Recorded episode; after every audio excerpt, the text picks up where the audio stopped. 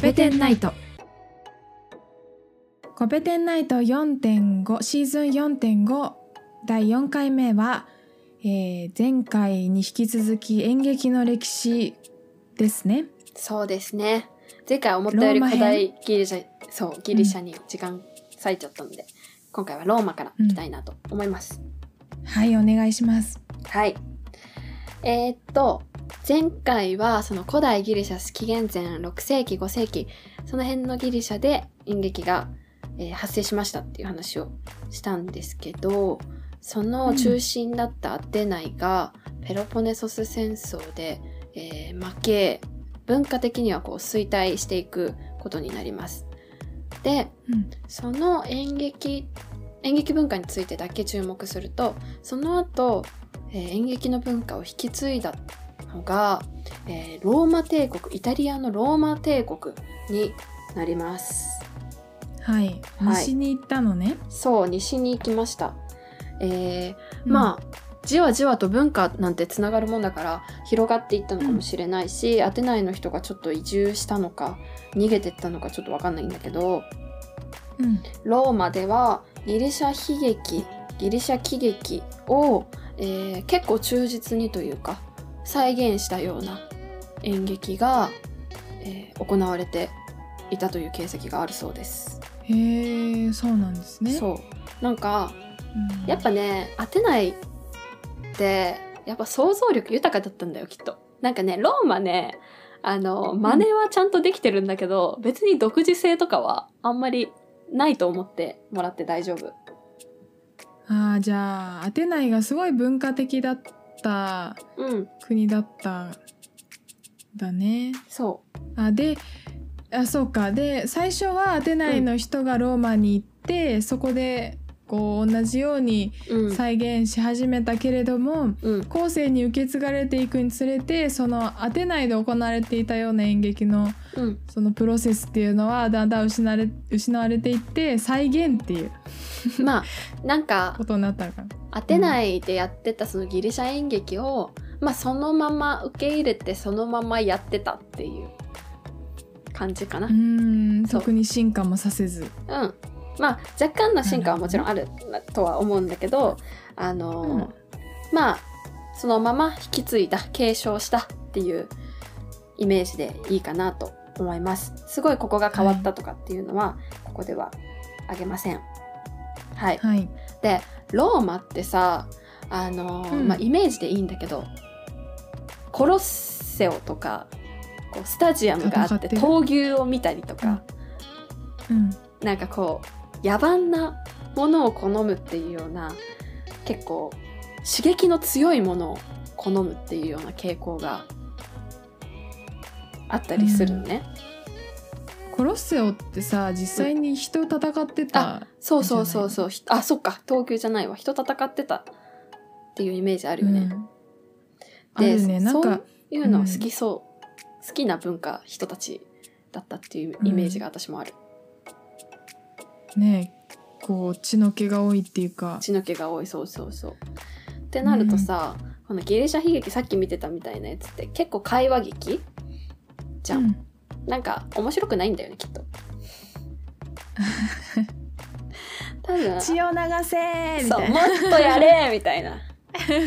多分、うん。あんまり面白くなかったみたいで。で、そのそのままべ継承はしたんだけどまあ別に人気国家行事とかそこまでの人気はなかったようです。で、まあ、代わりにうん。少し発展したのがミムス劇とかパントミムス劇とかっていう名前にもなるんだけどあのまあ平たく言うとストリップみたいな。脱ぐミムス劇？ああなるほど。そう。っていうあまあ分かりやすくね。こうエンタメ性のある欲望に忠実だね。だね。あ いい言い方したわ。そう。そんな感じかな。っていうのが、えー新たに少しできたりとかもしました。なるほど。ということで。でローマ帝国に引き継がれた演劇なんだけど、えーローマではこの紀元前後ローマ帝国が成立したのが、一応前紀元前27年っていう風にされてるんだけどその紀元前後でキリスト教が、えー発達というか成立しうん。この国の宗教がキリスト教になります。で、うん。そうするとキリスト教にとってはさギリシャ神話とかは異教の神様じゃない、そうだね。神様いっぱいいることになっちゃうもんね。そうそうそうそう。で異教的だしで演劇なんて神様の役した人間とかが出てくるわけで偶像崇拝も偶像崇拝じゃん。ああえキリスト教あれ偶像崇拝禁止してるんだっけキリスト教って。なんか、イスラム教とかもしダメになってるよね。そうだよね、うん、まあそうか。すごいもう原原理的っていうあかあそうかも。始まりも始まり始まりだからも始まりだから一緒なのかな？そうあ後で調べます、ということで。唯一神をね。うん。うん。崇拝しようってことだね。はい。ということで、あのーギリシャの演劇が禁止になります。禁止されちゃったの、はい。禁止されたら、はい。禁止されたら逆に燃えそう それ歌舞伎の世界はそんな感じなんだけど、そうそう。あそうなんだ。禁止されるとじゃあってかいくぐっていくスタイルなんだけど、うん。あのキリスト教が成立してから、うん。そのギリシャ悲劇ギリシャ演劇っていうのが禁止になって下火になっていってでそのあ下火になっちゃうんだ。そう、ん。でそのローマ帝国が、えー395年に東西で分裂してでここが一応古典古代こうこ古代なんとかみたいな時代の終焉っていう風に言われています。でここでうん。この古代の演劇っていうものも一度こうピリオドというか区切りがつく感じになります。うーん。うん。そうなんですね。古代ギまあリシャのそうからローマに来て一旦区切りかなと。はいそっか。かなりローマ帝国強かったんだろうね。トップの力が。うーん。そうだったのかね。ねこの辺統治が厳しくないとさ、人間の心理的にうん。こう禁止されたらかいくぐろうっていうその歌舞伎みたいな。なるほどね。いや、うんまあでも発展しそうだけど。逆に、あのローマ帝国うまかったのはこれよくパンと見せ物っていう風に言うんだけど食べ物をちゃんと供給する、と見せ物えっとショーエンタメを提供する、でこのエンタメっていうのがさっきもちょっと言ったけどこの人同士を戦わせるものとかそのうん、うん脱ぐみたいなこう直接的な楽しいうん。血の気の多い楽しさっていうのをちゃんと与えてたからあの別に会話主体の演劇まあなくてもいいかみたいなあー、うん。そっかそっか。感じだったのかなとも思うね。そこにちゃんとあれだね。食べ物だけじゃなくて見せ物もうん。こうトトップダウンでうん。見せ物もちゃんと与えてたっていうのがそうかそう。うまいのか。食べ物だけだったらこう想像力働かしちゃうもんね。そうそううまいと思うよ。うんやっぱり芸能って必要なんだよって言いたくなっちゃう。そうねうんそうねって言いたくなっちゃいますねこの昨今の状況を見ても。はあてなわけでここで ああちょっと広い話になりそうだったね。でローマ帝国の終焉で古代古代古典古代の終焉というふうにここで特切りしていただいてはいはいでここから演劇の氷河期というか下火の時代が始まります。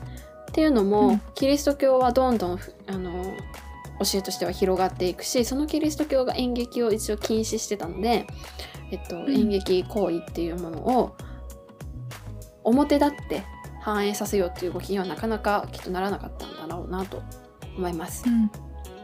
なんですがはい。がこのキリスト教これちょっと皮肉なんだけどこのキリスト教の教会の中で実は息を潜めて演劇っていうのは生き残ってたんですよ。え？キリスト教が起こってうん。演劇が下火になってしまったのにうん、教会の中では生き延びたんですか？そうなんです。えーどういうことかと言いますと、えーこのローマ演劇のローマの末期にセネカとかテレンティウスっていう劇作家がいまして、うん、で、この特にテレンティウスっていうこの喜劇、あ、喜劇かな、悲劇かな？悲劇だね。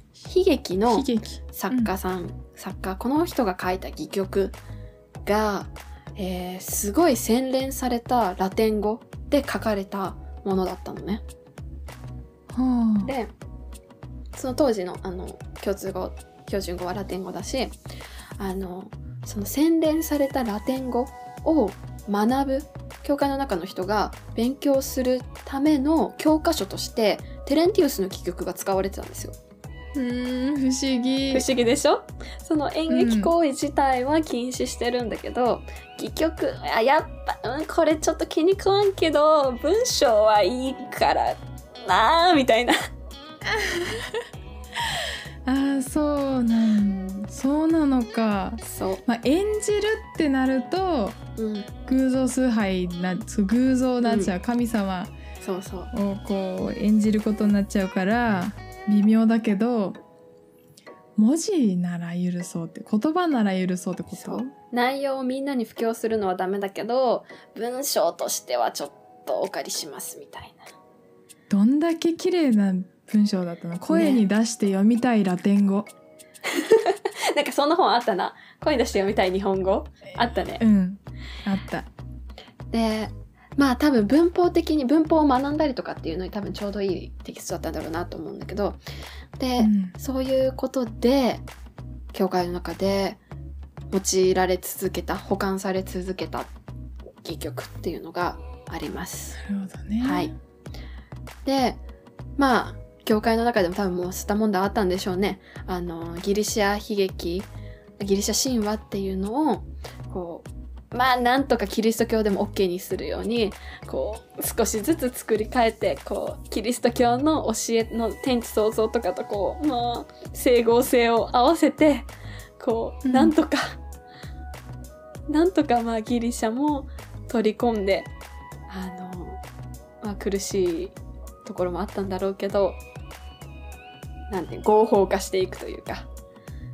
っていう動きがはい。長きにわたって行われたんじゃないかなって思いますね。絶。対そこにいろいろあったんだろうなってもう原原理的な、うんそうそうそう。こうアテナイの演劇を重んじる派といやでも変えて変わっていかないと 演劇が廃れてしまうじゃないかっていうタイプの人との戦いが見えるよそこに。いやーもうなんかどこでもあるねやっぱどこでもあるんだねそういう戦いはね。うん苦しいところがね繰り返すわ本当に。うんっていうのがありましてその後演劇が表舞台に出てくるのが中世のヨーロッパのイギリスになります。で中世でどれぐらいだ？14世紀かな、あだいぶ飛んだね。ルネサンスってさうん。この1415世紀16世紀ルネサンスっていううん。言葉はやると思うんだけど、これって古代ギリシャの復興をしたってよく言うじゃん。そうそうそう言うじゃん。んんでここの古代ギリシャの復興っていうのは私としては今言ったみたいなギリシャの教えとかギリシャ神話とキリスト教の、えー妥協策が見つかった時点なんじゃないかなって思ってるの。さっき言ってたみたいにこの2つをうんあの矛盾なく組み合わせたじゃあもうこれでいきましょうみたいなのができて全面的にギリシャ悲劇ギリシャ神話をギリシャの文化を扱えるようになったキリスト教がね扱えるようになった地点なんじゃないかなって、なんとなく言ってることわかる？それが14世紀ってこと、うんそうそう。時間かかったね。時間かかったね。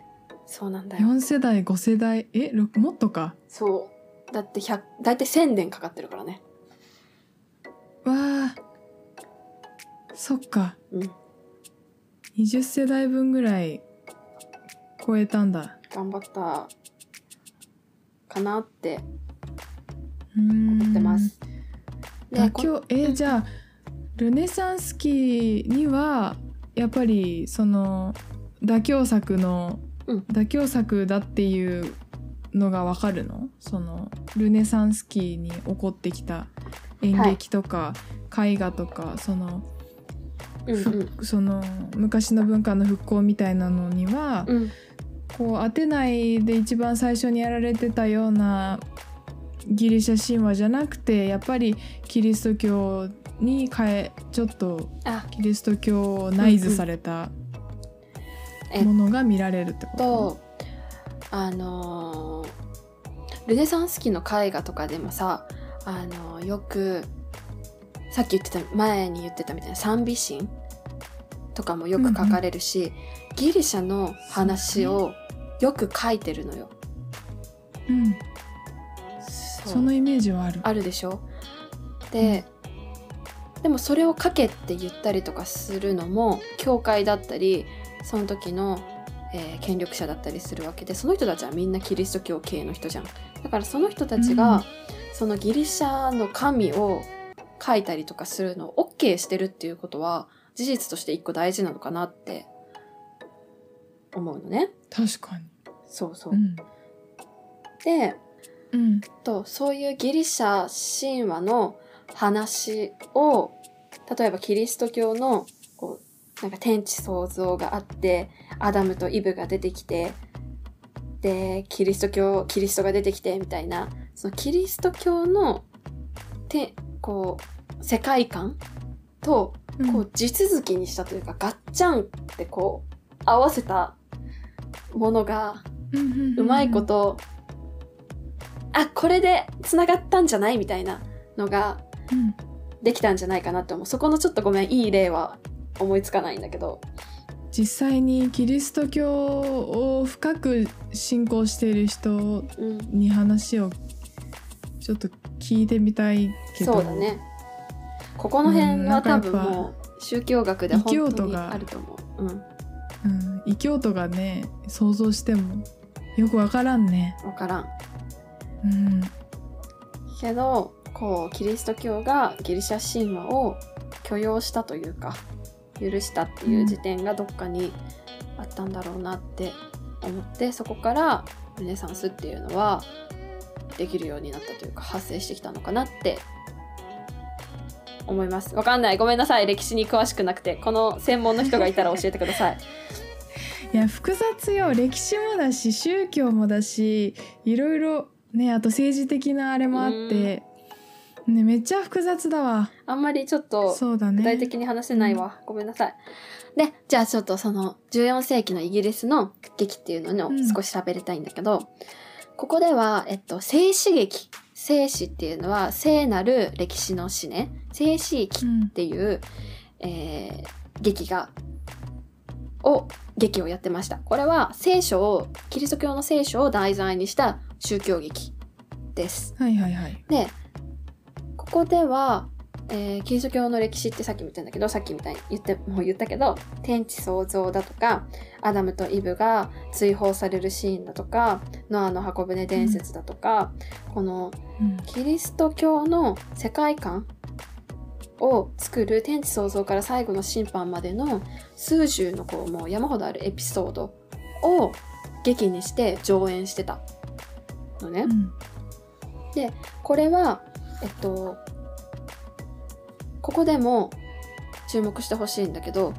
その聖書の教えを人々に伝えるのに一番効率のいい方法当時の一番効率のいい方法がこの劇っていう形態だったの。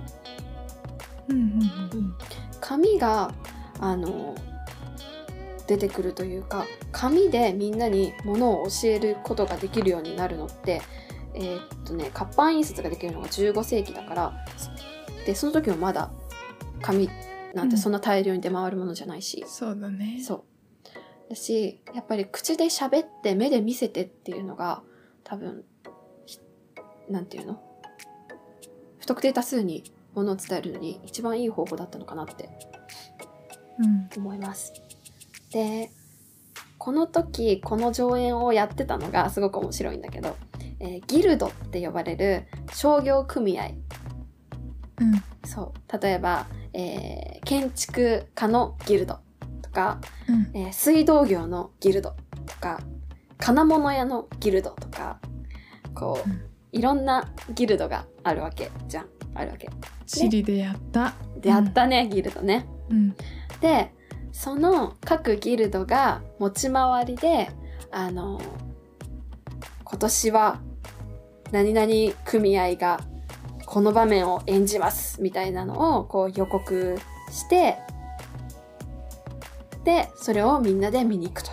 え？労え？労働そう。組合？労働組合がそう。上演してたの。面白くない？面白い。でこれがさ、えこの、うん。例えば水道業の組合と船のえっと船を作る船大工の組合が共同で、ーうん。ノアの箱舟のシーンをやりますとか、いいね。そうそう。金物屋の組合が、えー貼り付け卓形キリストが卓形になるところをやりますとかこう得意分野を生かしてあのこの聖史キリスト教の歴史の場面をうん。劇としてやってたっていう風に言われてます。へえ面白いね。面白いよね。面白い。そうか専門劇の専門家がやってたわけじゃないんだそうそうそう。このギルドがやってたって言われてますうんね。なるほどはい。で、この静止劇っていうところがどんどんこう道徳劇、もっと人の心とか、こう登場人物に比重を重くしていったりとかっていう風に少しずつ移動していって推移していってその後、えー、15世紀16世紀16世紀に、えっと、エリザベス1世の時代が来ましてここで有名なシェイクスピアが登場するという流れになっていきます。なるほどはい。ちょっと古代ギリシャが地続きになったんじゃないかなって思うんだけど、どうですか、ここまで？うんそうですねなんか今私が考えていたのは、うん。こう昔はそのアテナイもその国民の気持ちを一体化するのカタルシスを感じるためうんうんに始まって、で中世ヨーロッパでもそのみんなが知っているようなキリスト教のその聖書のうん。話をみんなでやるっていうのはもう国民の中に国民とかある文化を共有する人たちの中にうん。もう一つの共通認識というか一つの文化の土台がしっかりあるなっていう風に考えてそうだね。それ そう歴史がどう歴史の話からそこにそう思い至ったんだけどうん。なんかそれを現代に置き換えてみると現代っていろんなコンテンツがああ。そうそこらたら中に溢れてて、ね。特に日本人ってその一つのキリスト教とかイスラム教とかっていう宗教でこうつながっているわけじゃないし、うん。確かにここう、確固としたうんね、みんなの共通認識っていうものが何なんだろうなって考えちゃうね。そうでいろいろこう国民の気持ちを一体化させるっていう意味ではこうなんだろう使えるものが少なくなってきてるなっていうふうに思って。なるほど。でここからなんかすごく私の一意見なんだけどうん。今現代で心し国民の心を一つにするってなったら7月23に開幕する東京オリンピックみたいなそのスポーツの祭典なのかなって、なるほどね。うん、思ったね。確かに。なんだかんだなんだかんだ、ね。いろいろこういろいろな意見があってオリンピック結局やんのかいみたいな意見ある方もいるかもしれないけど、結局開幕したら国民の心一つになっちゃうんじゃないかなってちょっと思っちゃった。あーそうかもしれない。そうだね。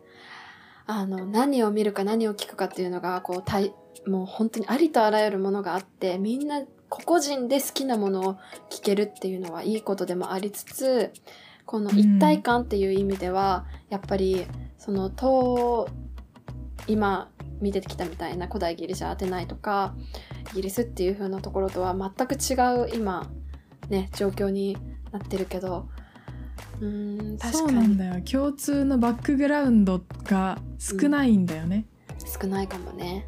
だからこそコミュニケーションもどんどん難しくなるし。確かに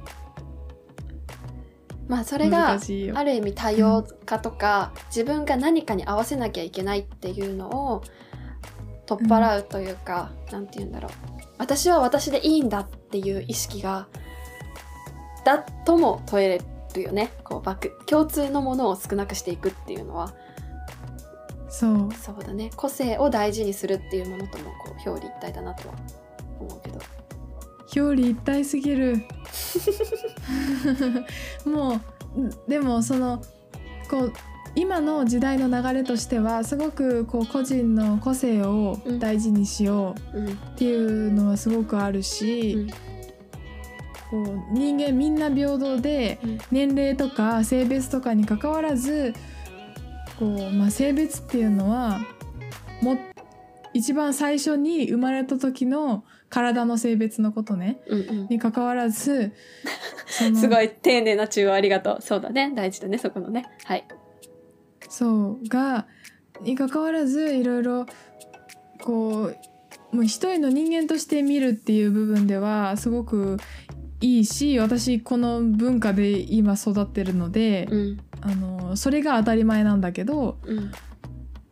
確かにこれからどんどんどんどんこう人間の集団としての一体感っていうのをどんどん失われていくなって、うん。まあそれがいいとか悪いとかそういう問題じゃなくてうん。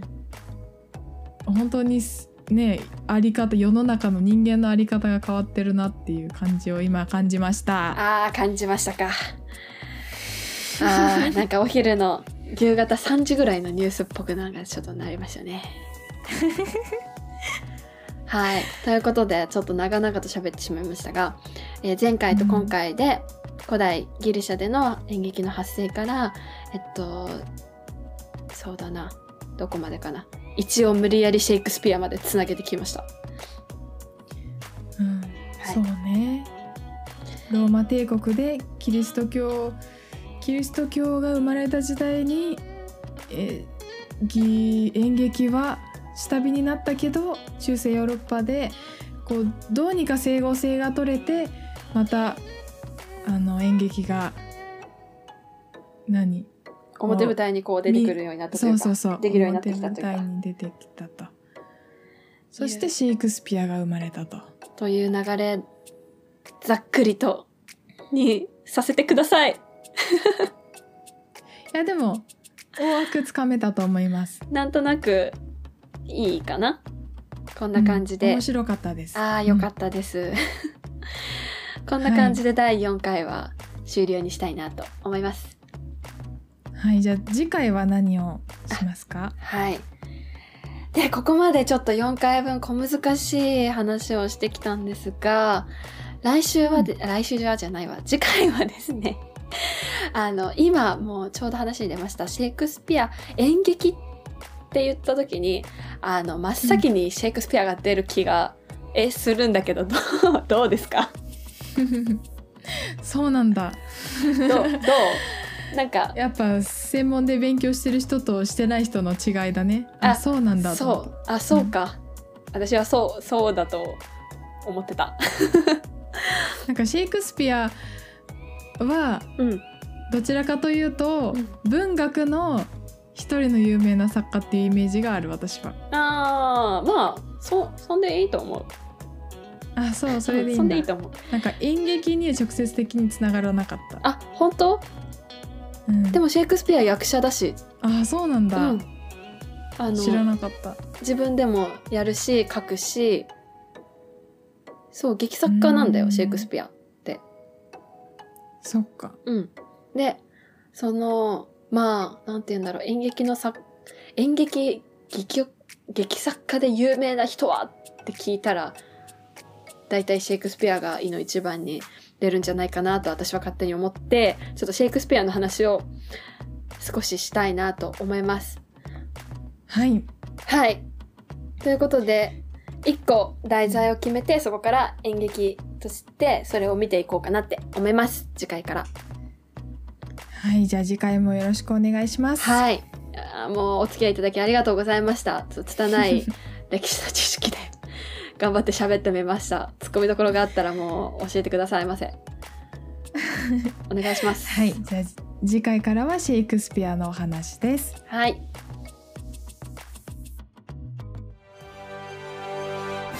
番組の感想や私たち2人へのメッセージはコペテンナイトアットマーク Gmail.com copedenight.gmail.com またはツイッターでハッシュタグコペテンナイトをつけてつぶやいてください。お待ちしています。春の誠の一人喋りのポッドキャストご飯のお供もチェックしてみてください。次回もお楽しみに。